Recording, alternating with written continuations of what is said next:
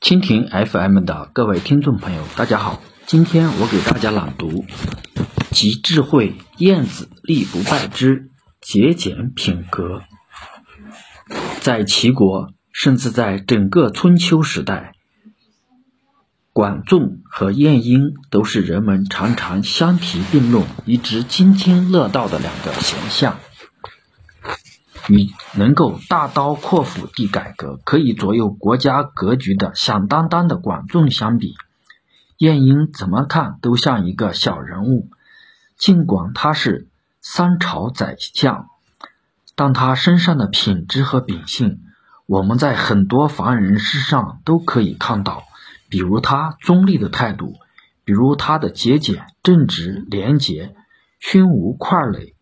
既然能够在齐国的动荡不安中一直处于不败之地，在激烈的政治斗争中顽强地生存下来，一直被各种势力所拥护，并且能够长寿，那么这个小人物身上必定有一方大学问的。晏婴的节俭很出名，这在先秦时代是非常少见的。晏婴是齐国上大夫晏若之子，历任。齐灵公、齐庄公、齐景公三朝的秦相，辅政长达五十多年。晏若去世后，晏婴穿着粗布服散，头上和腰间系着麻袋，手执竹杖，脚穿草鞋，每晚睡草席，枕草枕，每日只喝些稀粥，完完整整地为父亲守丧尽孝三年。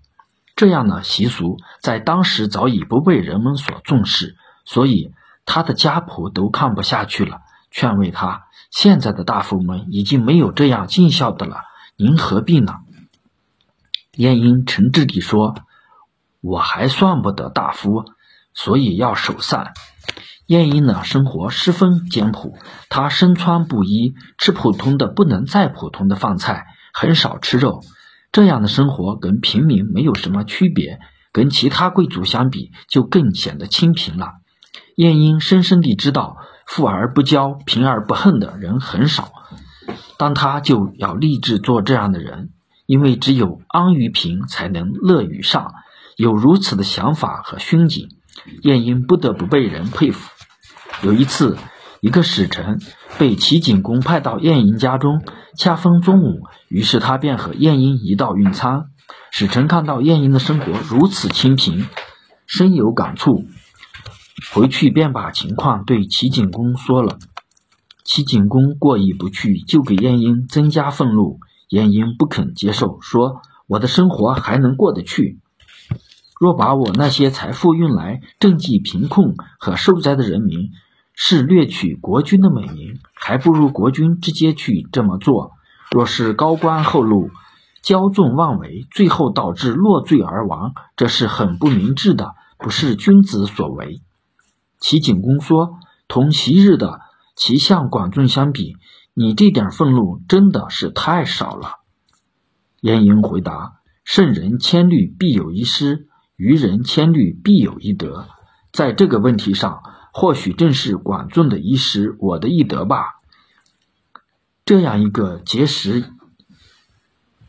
不重私欲的人，对齐景公分他六十个亿，当然更是推辞不肯接受。晏婴的回答充满哲理：人的欲望是不可能满足的。如果我的欲望没有满足，加上六十个亿又就满足了，岂不危险？我并不是厌恶财富，就是怕失去它。而且，富有和享乐应该有一定的限度。人的私欲不能消灭，但也不可以无限扩张，否则就很危险了。晏婴的居所处于齐都临淄城中靠近市场的贫民区，整日尘土飞扬，而且房屋狭小、阴暗潮湿。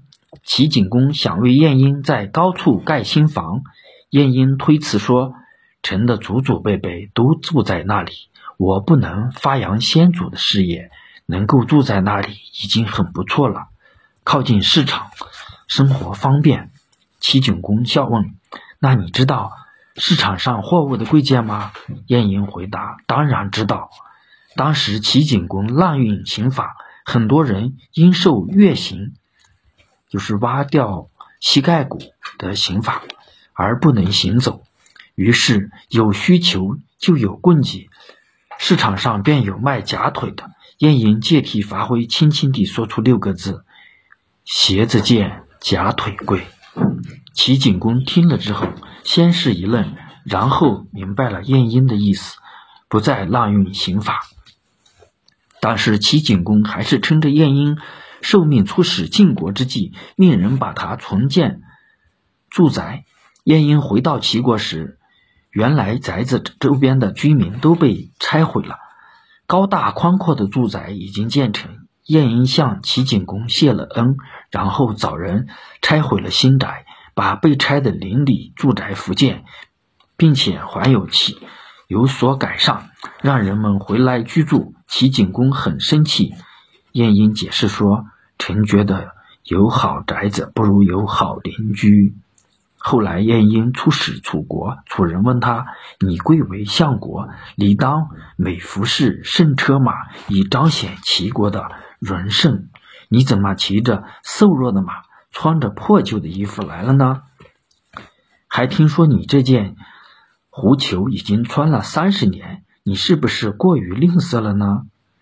晏婴笑答：“我自居相位以来，父辈有衣裘，母辈有肉食，七族无饥荒。同时，依靠我救助的还有七十多户人家。我个人虽然节俭，但富于三族，能解除群世之难。”这不是更显出君王的德行吗？